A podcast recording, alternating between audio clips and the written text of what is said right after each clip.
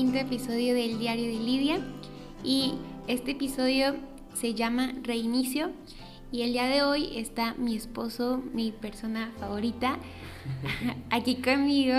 Y le invité porque uh, él es la persona en quien me ha inspirado mucho y eh, en muchas áreas, pero creo que en, en, en la parte del duelo eh, ha sido alguien que creo que va mucho, mucho más adelante que yo y, y me ha enseñado mucho, me ha animado mucho y es por eso que hoy está aquí. Y eh, también mi esposo hace ya tres años perdió a su hermano y bueno, ha sido un proceso en, pues sí, en estos tres años y algo que yo he admirado mucho de él es cómo él ha iniciado su vida eh, y lo veo, pues sí, esforzándose, echándole ganas y es algo que yo admiro mucho porque yo siento que desde que mi hermano murió, este, como que perdí algo y quisiera pues que en este episodio habláramos acerca de cómo reiniciar la vida y hay una frase que dice lo siguiente, lo saludable es aprender a vivir con nuestra pérdida, darnos tiempo y espacio para el duelo y permiso para volver a la vida. Entonces, algo que yo recuerdo mucho es que, más bien, algo que yo viví y algo que sé que es como parte del duelo es la culpa a volver a reiniciar la vida. Entonces, cuéntame, mi amor, ¿Cómo has vivido tú todo este proceso? ¿Cómo, cómo reiniciaste? Ok, bueno, hola a todos. Gracias por la invitación a El Diario de Lidia. Puedo decir que ya llegué al éxito, ya llegué a la cima con esta invitación. Gracias, gracias corazón. Ah, tenemos, tenemos la misma cicatriz, quizá, ¿no? Tenemos la misma experiencia, ah, o quizá dos experiencias distintas, pero la misma cicatriz, la misma pérdida, ¿no? Perdimos a, a tu, hermano, yo al mío, y eso nos ha identificado en muchas cosas, como que podemos entendernos bien, este, cada que hablamos de ciertas cosas es como que, como si el otro también lo estuviera viviendo, ¿no? Como si estuviéramos en, en espejo, y este, eso está, eso está muy interesante verlo el, cómo Dios ha mm, venido manejando con nosotros este, el tema del duelo o cómo lo ha utilizado a su favor para ambos, no es solamente una experiencia tuya, creo que es nuestra. Y bien, pues creo que hasta ahora nos puede ser útil esta, esta historia, no, no es como que la andemos contando a todo mundo y queramos sacar provecho de lo que hemos vivido, sino que de repente nos damos el espacio de hablarlo porque también a nosotros nos, sana, nos ha sanado hablar lo que, lo que nos pasa, lo que sucede en, en, nuestro interior. Entonces, eh, un espacio como este ayuda muy bien, tanto para sanar como para ayudar a otros. ¿no? Entonces, gracias por eso. Uh, gracias por, por, este espacio. ¿Y cuál fue la pregunta? ¿Cómo, ¿Cómo, fue que volviste tú a, a darte, pues sí, como aquí dice en esta frase, permiso para volver a la vida? Yo me acuerdo que cuando Obed fallece, eh, después de unos meses, tú, ya, tú y yo andábamos como empezando ya a salir y me acuerdo que después de que Obed fallece, yo creo como tres meses después, fue que tú terminaste la, la, relación, toda comunicación conmigo y una, una palabra que mencionabas mucho era como que no, como que no podía ser feliz, no merecía ser feliz. Entonces, Ah, me acuerdo de eso y bueno, creo que algo que yo admiré mucho fue cuando, cuando nos casamos, porque siento fue, yo siento que fue como un cambio de vida, como el permiso a darte mm, una nueva vida, ¿me explico? Sí, sí, fue, fue muy complicado, en especial ese, ese, esa temporada en la cual yo no quería estar como viviendo eh, felicidad o sintiendo felicidad. Yo no quería sentirme alegre, no quería como disfrutar de cosas, porque me hacían pensar que era como una... Mm, como si yo no estuviera valorando eh, la pérdida de mi hermano como si yo la estuviera haciendo menos, ¿no? Entonces eh, tenía la idea de que desde que me pasó eso, pues yo ya no merecía ser feliz, ¿no? En honor a mi hermano, pues yo tenía que estar siempre con él, con la vestimenta de luto, ¿no? O yo siempre tenía que estar llorando para mantener viva su memoria o algo así. Entonces, pues por eso creo que muchas conductas en, en mí eran con esa intención. No lo hacía con esa conciencia, pero después de un tiempo me di cuenta como que me estaba privando mucho de felicidad, de disfrutar, con la intención de, de, seguir llorando, ¿no? de seguir guardando el luto. También porque detrás de eso pues escondía mucha culpa. Entonces yo sentía que lo que no hice en vida por mi hermano, pues lo tenía que hacer eh, ahora que él ya no estaba, ¿no? Entonces que yo, si, si no lo procuré cuando él estaba, bueno, ahora tenía que procurarlo y la mejor forma era pues siendo un infeliz, ¿no? Este, entonces es, es, muy lógico ya que pasa ese, ya que pasas ese bache, sin embargo, en esa temporada para mí era muy lógico, ¿no? Era, tenía sentido el que, ok, sabes que no quiero ahorita disfrutar, no quiero ahorita reír, no quiero ahorita, este, sí, ser feliz, ¿no?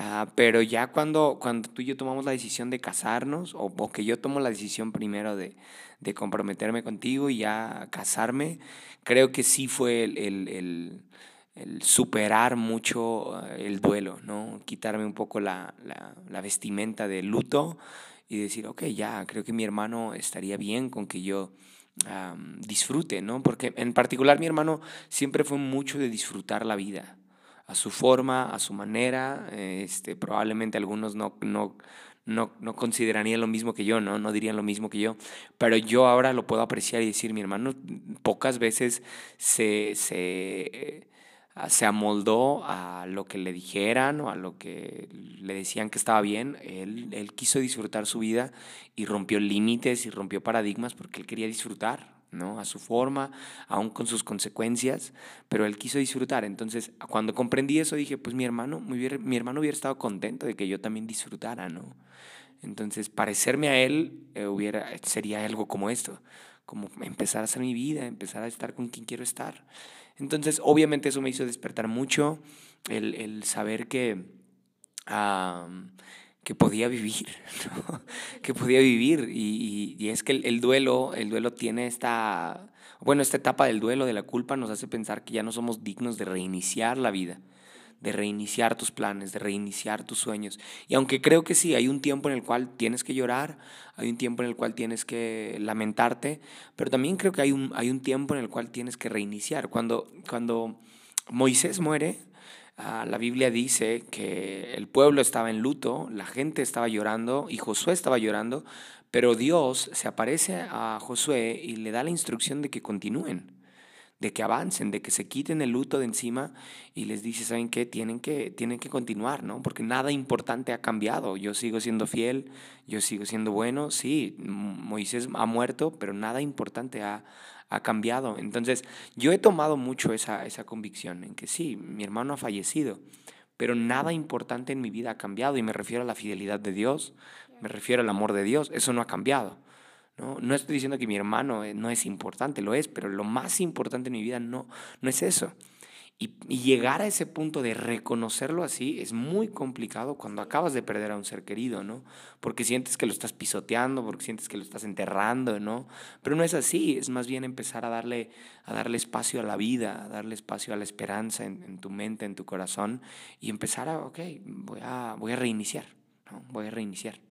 Sí, y, y me acuerdo de, de hace, creo como dos semanas que Pastor Peri fue a rescate él dijo como, ah, si pudiéramos cerrar los ojos y Dios nos dijera, o bueno, o pudiéramos desear en, a quién ver ahorita justo de enfrente de nosotros, ¿quién sería, no? Entonces, este, dijo él como, eh, puede que eso sea un, un, ídolo que te has creado, ¿no? Entonces, bueno, no sé si me explico, corrígeme, pero yo me acuerdo que ese día yo en ese momento fue como, pues yo a quien más quisiera ver en este momento es a mi hermano, ¿no? Pero en ese momento en el que dije, bueno, ¿y qué tal si estoy creando de mi hermano un ídolo? ¿Sí? Porque mi hermano ya no está aquí, ¿sí? Ah, creo que, que, pues sí, como que caemos en, en conciencia de ya no están aquí, uh, tenerlos, los recordamos, los extrañamos y, y, nos hacen falta, ¿no? Pero creo que desde ese día sí fue como, como, no quiero hacer de mi hermano o de su recuerdo como un ídolo, no, antes que a Dios, ¿sí? Y justo es lo que acabas de decir, que cuando, cuando aceptamos que Dios es lo más importante y que Él sigue siendo fiel con nosotros, uh, más allá de que ya no tengamos a un ser querido con nosotros, ¿no?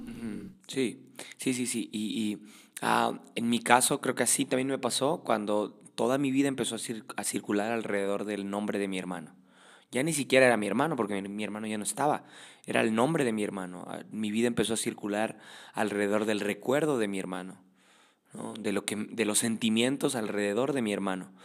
Uh, entonces, uh, cuando, cuando, cuando mi vida empieza a circular alrededor de él, de su nombre, de su recuerdo, de su memoria, pues empiezo a tener conductas como esas, en donde me privo de, la felicidad, me privo de reír, me privo de disfrutar. ¿Por qué? Porque él se está volviendo un ídolo. Entonces ya todo lo que hago lo hago por él y para él, ¿no? Para, para tenerlo contento, aunque yo sepa que ya no está. Y ahí yo creo que es un, es un, um, es un indicio de que sí, ya eh, la persona que perdiste se está volviendo un ídolo en tu vida, ¿no? Sí, porque toma como el primer lugar de muchas cosas, ¿no? Y yo creo que hasta hacemos que tome el primer lugar de personas que tenemos ahorita, ¿no? Mm, sí. Yo me acuerdo que, eh, bueno, en su momento fue de que para mí mi hermano era lo primero, ¿no? No importaba, pues tú y yo venía, teníamos días, semanas de casados Sí. y, y me acuerdo que fue todo un proceso para nosotros porque fue como soltarte a ti y solo pensar en mi hermano, ¿no? Y recuerdo que una vez tú y yo platicamos y me acuerdo que nos sentamos y, y, y, llorando tú sí me dijiste como hay personas que están aquí, ¿no?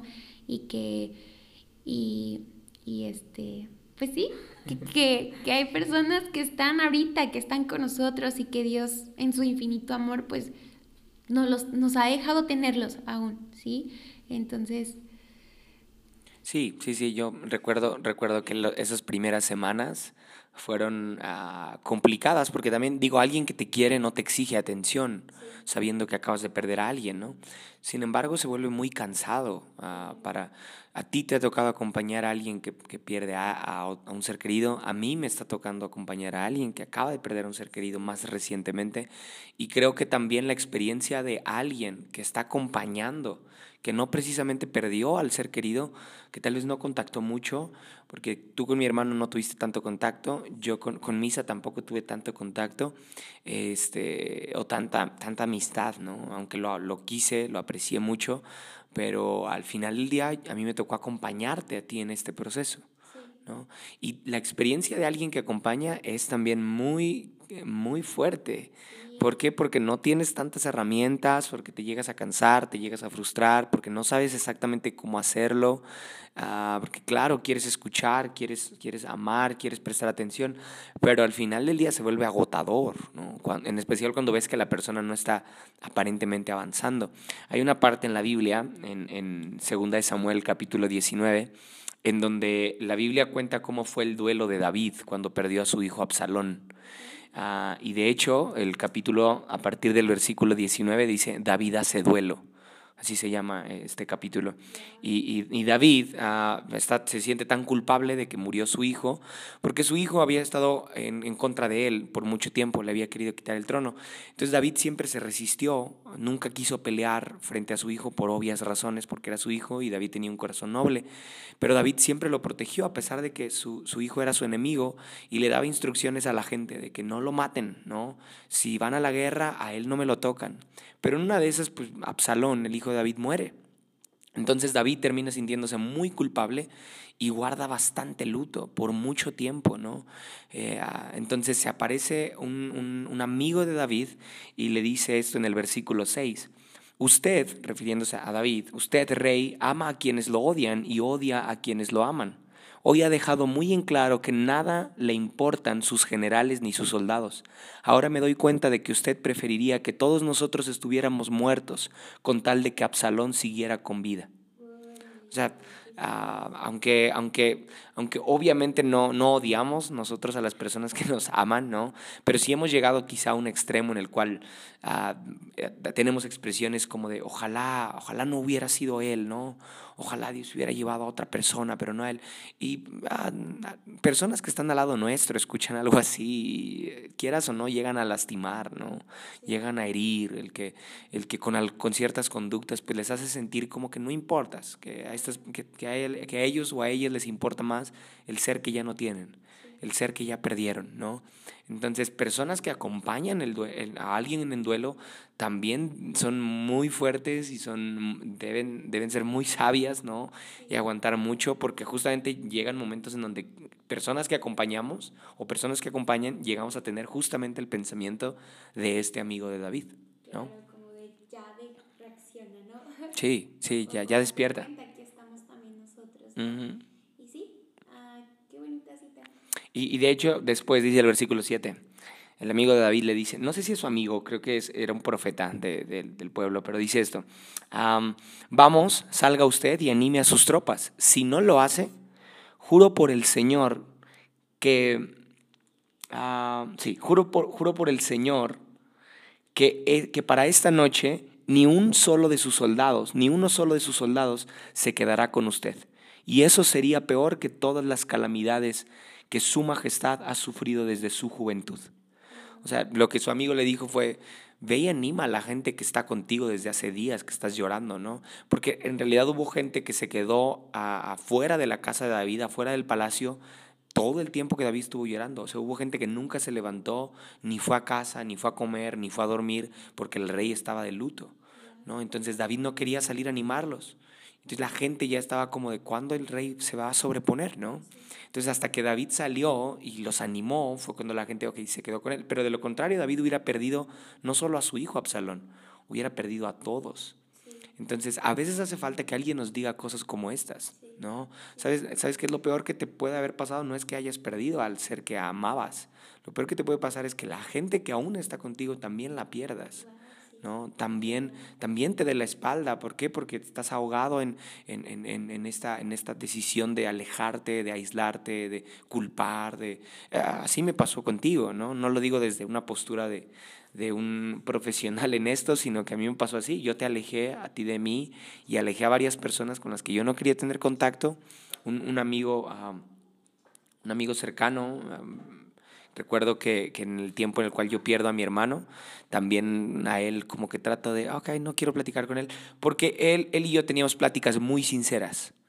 Siempre fuimos muy vulnerables. Entonces, cuando, cuando pierdo a Obed, cuando fallece Obed, ahí es cuando yo le tengo miedo a platicar con él, porque sé, sé que él va a exponer varias cosas de mí, ¿no? Y esa, esa era nuestra, nuestra forma de llevarnos. Entonces, por eso yo prefiero no platicar con él y lo alejo. Entonces, ¿cuántas personas alejas, cuántas personas que te aman las terminas alejando justamente por, por el duelo, ¿no? Por, por, por, haber perdido a alguien. Y dice el versículo 8, ante esto el rey se levantó y fue a sentarse junto a la puerta de la ciudad. Cuando los soldados lo supieron, fueron todos a presentarse ante él. O sea, quiere decir que cuanto, en cuanto el rey se levantó, en cuanto David se levantó, ahora sí la gente se volvió a levantar. Ya que David tuvo que disponerse a, a, salir de esta condición de depresión, ¿no? Llevaba ya muchos días en casa sin salir y creo que algo así pasa. Mucha gente también a nuestro alrededor termina por, por deprimirse, por cansarse, por entristecerse, por fastidiarse, ¿no? por, por enojarse. ¿Por qué? Porque es una, es una actitud que se contagia al final de cuentas, ¿no? Sí, oye, y también ahorita estaba pensando en que existe un riesgo como, no sé si te pasó, pero al menos a mí cuando intentaba ser feliz, eh, antes, creo que ya desde que, bueno, yo creo que desde que cumplimos un año como que algo muy, muy consciente en mí y yo estoy segura que fue el Espíritu Santo porque ese día que tú y yo cumplimos un año, yo sentí como mucha paz en mi corazón porque dije, es momento de vivir mi matrimonio, sí, es como, es momento de, de gozar este tiempo con Abdiel y este, e iniciar mi vida. Entonces, ah, claro que obviamente ah, también ahorita te pregunto eso, pero lo que yo quería preguntarte es, bueno, con esto volviendo es que yo me acuerdo que antes de este año, este, yo tenía el miedo también de que gente hablara de mí, de, de mí, de cuando me veía bien, me explico, como, ah, ya tan rápido se olvidó de su hermano, ya tan rápido está haciendo nuevas cosas, ya tan rápido este, está saliendo a, lugares, ¿no? Entonces, no sé si tú batallaste también con esa idea o... Sí, sí, sí, sí, el, el, el, pues el estigma, ¿no? De, o cómo decir, la presión de, de la gente en torno al duelo, ¿no? Como que si, si sonríes, si, si eres feliz, y no sé, algo así, existe el miedo de, de, qué, qué, estará pensando la gente, ¿no? ¿Qué estará diciendo? Yo recuerdo que el día, del, del, del día que enterramos a mi hermano fue un viernes, ah, si no mal recuerdo fue un viernes, y uh, esa tarde fuimos todos, toda mi familia, estaban unos tíos, estaban Mm, unos primos. Fuimos a casa después del entierro, comimos, este, éramos muchos en casa porque vino mucha familia a visitarnos. Este, y de la nada en la mesa empezamos a platicar acerca de los buenos recuerdos de mi hermano anécdotas, historias, y los tíos empezaron a contar, ¿te acuerdas cuando era niño decía esto? Y empezamos a contar anécdotas, ¿no? Mis papás ah, contaron sus cosas, yo conté cosas así como, no, y ustedes no sabían. Y hubo un momento en donde, o sea, ah, un día antes Obed había fallecido, pero hubo un momento en donde de repente el llanto se convirtió en risa, en gozo, de repente empezamos a reírnos, y a reírnos a carcajadas, a reírnos a carcajadas, ¿no? Eh, y hubo un momento en el que yo, yo escuchaba eso y decía, ¿cómo es posible que estemos riendo? un día después. Pero eh, en cuanto se acabaron las historias fue como un silencio así muy incómodo. como que después de, que se escuchó la última risa, ah, hubo un silencio ahí de llanto y me acuerdo que otra vez mi mamá empezó a llorar, otras personas empezaron a llorar y otra vez volvimos a llorar. Entonces creo que más bien desde ese momento me di cuenta de este juego en el cual íbamos a, eh, o este, este, este, ¿cómo decirlo? Este, ¿Este ciclo? Este ciclo de reír por ratos y llorar. Sí, y no teníamos que estar afanados por, por vamos a reír más para, para, que se pase el duelo, no, pero vamos a disfrutar mientras reímos. ¿no? Y vamos a volver a llorar seguramente en un mes, pero vamos a disfrutar mientras reímos. Entonces, uh, yo creo que eso, eso a mí me ayudó mucho a bajarle un poquito a la presión social. Eh, ok, pues tú no sabes. Seguramente gente que piense que me estoy riendo después de haber, pues tú no sabes todo lo que he llorado. Obviamente no voy a compartir en redes toda la, la, lloradera que traigo, ¿no? En las noches estoy llorando. Ah, voy a compartir aquí en redes, pues que estoy feliz, que estoy con amigos, que estoy saliendo, que estoy viajando, que estoy rehaciendo mi vida. Pero creo que el aceptar este ciclo te ayuda mucho a, a, a bajarle a la presión, ¿no? Sí, claro. Y este, bueno, también ah, recuerdo que pues hace unos días eh, fue el no sé si dice aniversario, pero fue un año de que Misa ya no estaba aquí. este... Sí, es un aniversario luctuoso. Ah, ok. Es que cada aniversario lo escuché como feliz y, no fue feliz, ah, fue recordar y llorar mucho. Y yo me acuerdo que, que, que, tu papá, mi suegro, este, dijo, que, que, en ese momento te acuerdas que estábamos ahí, muchos nos abrazaron y, llorando y, y, él, y él también dijo como, es que para ellos es como recordarlo ese mismo momento, ¿no? Porque recuerdan eh, pues el día que murió y su cumpleaños, porque cumplió ese día, pero nosotros que somos familia, pues es como que todo el día, todo el día lo andamos pensando, todo el día estamos, pues no los olvidamos, ¿no?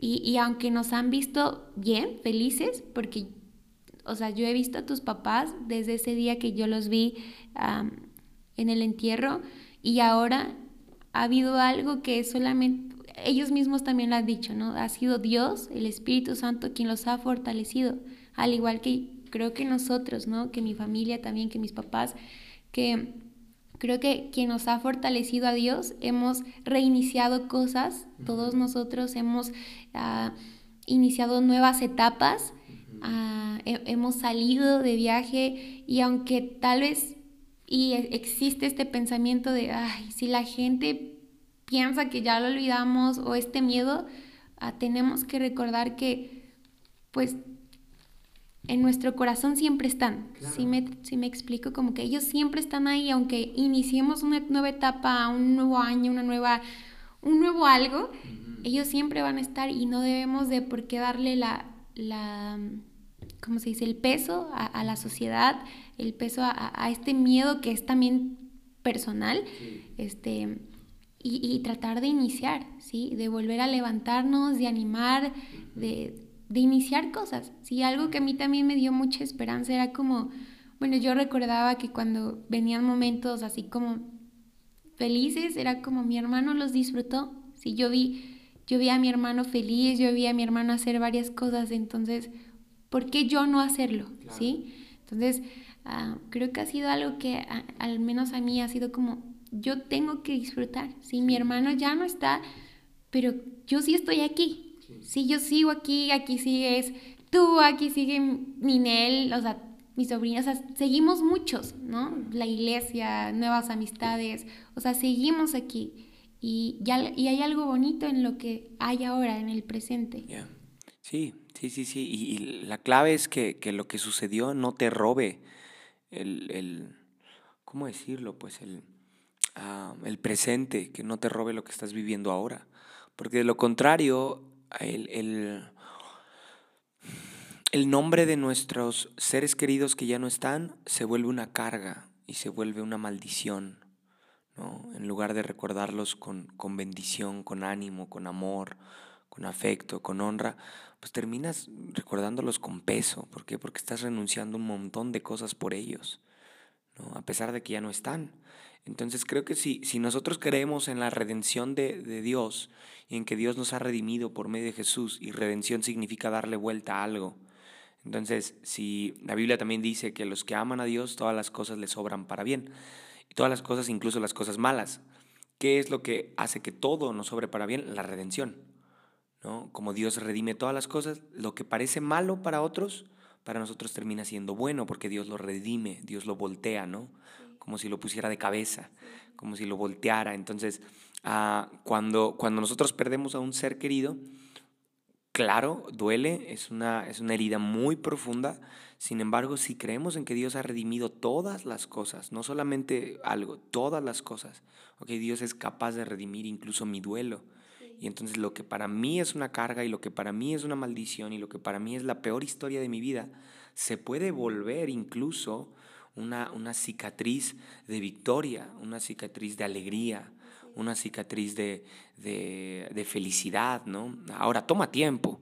No es como que al mes ya, wow, ya estoy redimido. No, yo creo que hay muchas cosas en, en mi historia eh, de, con mi hermano que, que, falta que Dios redima, ¿no? Que todavía me generan culpa, que todavía me generan vergüenza, que todavía me generan uh, tristeza, luto, pero trato de llevarlas a Jesús y decir, redime esto, redime esto, voltealo, voltealo, para que en lugar de, de, culpa, de vergüenza, me traiga agradecimiento, me traiga gratitud. ¿no? Ah, lo dije hace unos días, el que algunas, algunas cosas me generan vergüenza cuando las recuerdo, por ejemplo con, con mi hermano, cosas que hice mal ah, y me generan culpa, me generan mucha pena.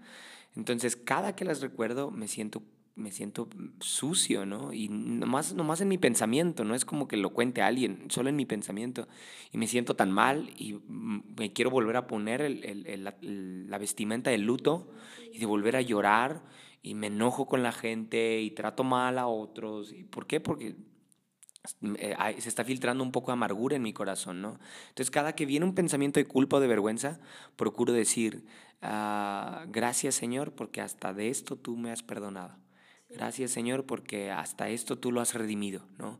Y entonces lo que, lo que el, el, enemigo o el diablo quiere usar para culpa o vergüenza, yo dejo que Dios lo redima y lo vuelva para gratitud, ¿no? Y me acerque a Él. Entonces uh, pienso eso y también digo, ok, ¿cuánto Dios no ha redimido en mi vida? Ahora tengo una familia, tengo a mi esposa, tengo sanos a mis padres, y entonces eso me hace valorar muchas veces más a mis papás y llegar y abrazarlos, ¿no? Eh, y soy más consciente del presente.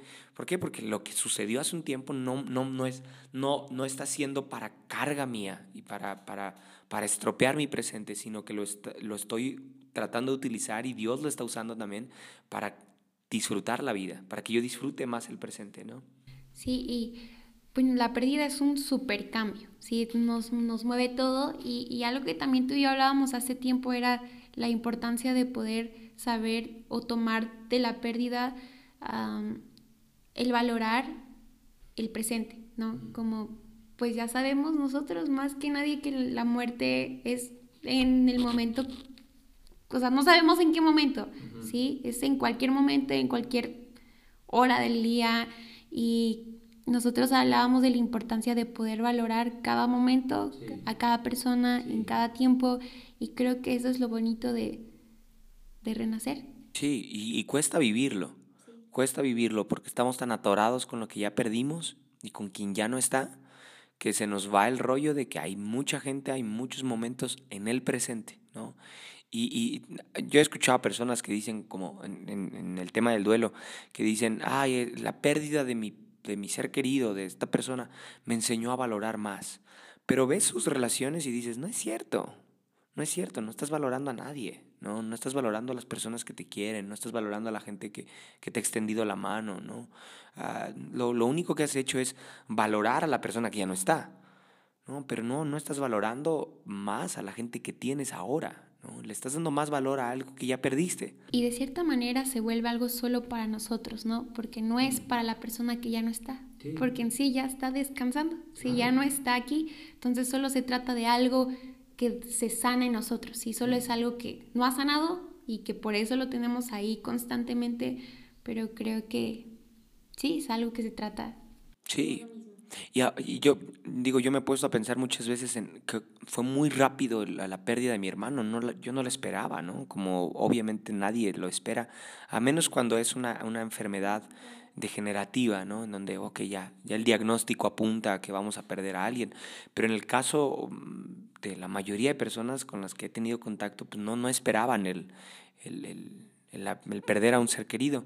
Entonces, ah, ¿puedo yo atorarme con esa culpa de, oh, Dios, se pasó, este, hubo algo malo y yo hice algo mal? Y, pero también si verdaderamente estoy consciente de esta verdad, de que puedo perder a un ser querido de un día a otro, pues ¿cuántos seres queridos no tengo hoy todavía?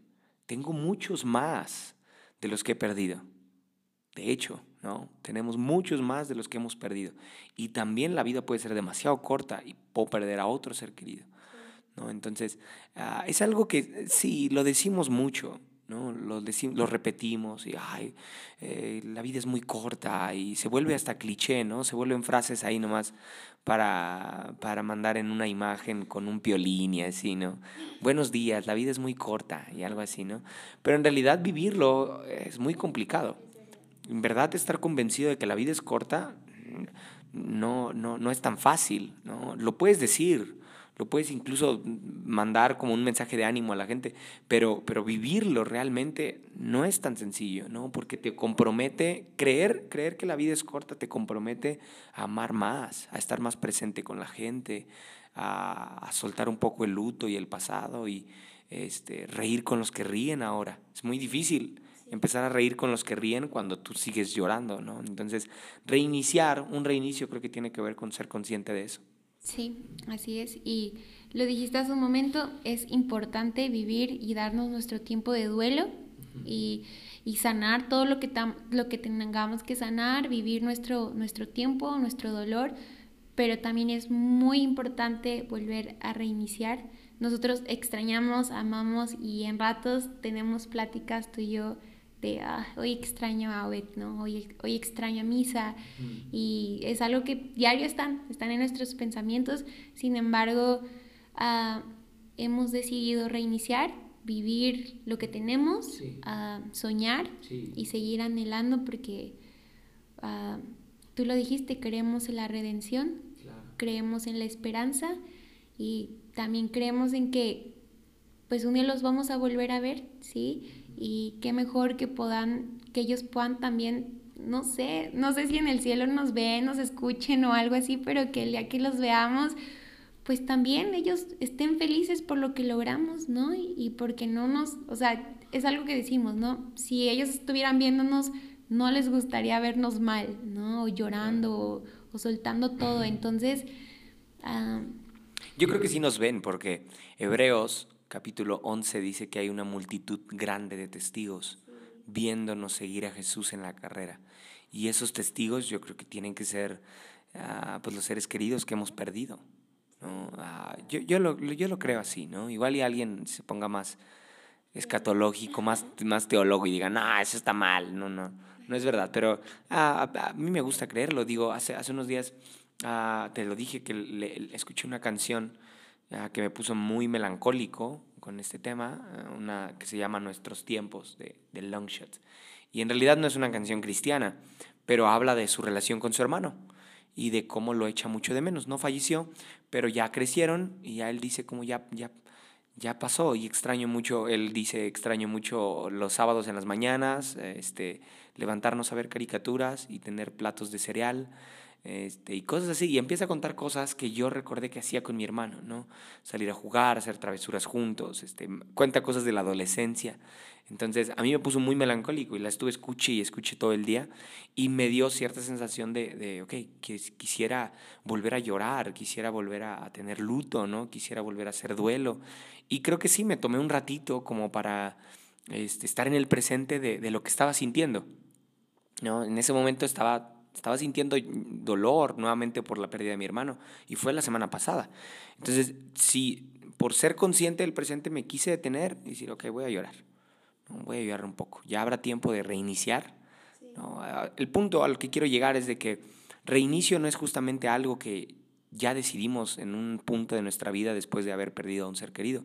Casi todos los días reiniciamos y casi todos los días recaemos y volvemos al mismo punto y reinicio otra vez. Entonces, yo creo que yo reinicié en el duelo la semana pasada. Después de haber llorado otra vez, después, después de haber conectado, reinicié. No es como que ya reinicié un año después del... Y ya no, y ya no volví. No, no, estoy reiniciando. El punto es que ya no es el mismo reinicio. ¿no? Ya no es el mismo reinicio de ahogarme en, en en mi depresión y en mi persona y en mi ego y en mandar a la goma a todo el mundo que me quiere, no, sino reiniciar en otro punto. Claro, claro, eso sí, y sobre todo, uh, pues sí, seguir soñando y esperar en las promesas que Dios nos ha dado a cada uno, ¿no? Entonces, pues sí, es constante esto, ¿no? Tú mismo lo dijiste, es como un ciclo que vamos viviendo en el que volvemos a llorar, recordar pues, recordarlos yo creo que siempre, ¿no? Pero llorar, vivirlo, sentirlo otra vez y después de un momento decimos, pues vamos a darle, ¿no? Y así va a seguir siendo. Sí, yo, yo creo que el, el, duelo es como, gente, gente lo asocia con una cicatriz, ¿no? Pero a mí... Uh, otra vez vamos a hablar de, de, Pedro Carranza, pero Pedro Carranza me decía que más bien el, el, el duelo es como uh, amputarle una parte del cuerpo a alguien, no es una cicatriz es, es una, es amputarle, es una pérdida de, de, de, un, de algo de ti, ¿no? Es mucho más que una cicatriz. Sin embargo, y curiosamente, conozco a gente que aún sin una pierna, sin un brazo, ha reiniciado y llevan una vida igual de funcional que cualquier otra persona. Entonces, aunque sí, el duelo es mucho más que una cicatriz, pero también eh, es posible reiniciar. Es posible volver a adaptarte, es posible vivir sin, sin una mano, sin una extremidad. ¿no? Suena fuerte y quizás si alguien está pasando el duelo no, no queremos este, eh, pues sí, obligarte ni presionarte. Claro, hay un tiempo de llorar, de, de, de tener luto, ¿no? Pero es posible reiniciar. Sí. Es posible reiniciar. Y, y, y es por eso que, que lo hablamos, porque animamos a que vuelvas a, a reiniciar, ¿sí? Tómate tu tiempo, si es que lo estás viviendo, vívelo, siéntelo, pero hay, hay esperanza, ¿sí? No, no se ha terminado nada, hay esperanza. Y pues yo solo quiero cerrar con una cita que, que encontré hace unos días. Dice Salmos 14, 6 del consejo del afligido, ustedes se burlarían, pero el Señor es su refugio. Y a mí me gustó mucho esta cita bíblica porque al menos en su momento cuando, cuando Misa ya no está, sentí como, como si como si alguien, no sé, como si la gente en su momento, yo, yo creo que era un miedo, ¿no? Como si la gente pensara como, y no que creen en Dios, cosas así, me explico. Pero cuando yo vi esta cita bíblica de que tal vez del consejo de, de los que hemos pasado todo esto, algunos dirían como, pues qué, ¿no? Mm. O, se burlarían, o no sé, o, o le quitaran a, peso a lo que estamos hablando. Ah, me gustó mucho saber de que el Señor es el refugio de aquellos, ¿no? Mm, y este, no sé si, si, si tú me... Sí, sí, sí, sí, te entiendo. Creo que hay, hay ah, tú y yo al ser psicólogos entendemos quizá varias herramientas útiles, ¿no? Pero al final del día no hay, en mi experiencia, honestamente creo que no hay tanatólogo suficiente. ¿no? Yo fui a terapia, no lo estoy, no lo estoy demeritando, yo fui tú también tomaste terapia después del duelo. ¿Y por qué? Porque lo creemos, lo creemos una, una herramienta útil. Pero al final del día sabemos que en, estas situaciones de, mm, donde no hay suficiente ciencia y suficiente conocimiento, sino es solamente una persona dolida, ¿no? sufrida porque perdió algo, ahí solamente es la obra de Dios la que puede ayudar, ¿no? Claro, Él es nuestro refugio y siempre lo ha sido y pues esperemos que te haya ayudado a escuchar esto y pues sí, eso es todo. Gracias mi amor por estar aquí. De nada, güera, te amo.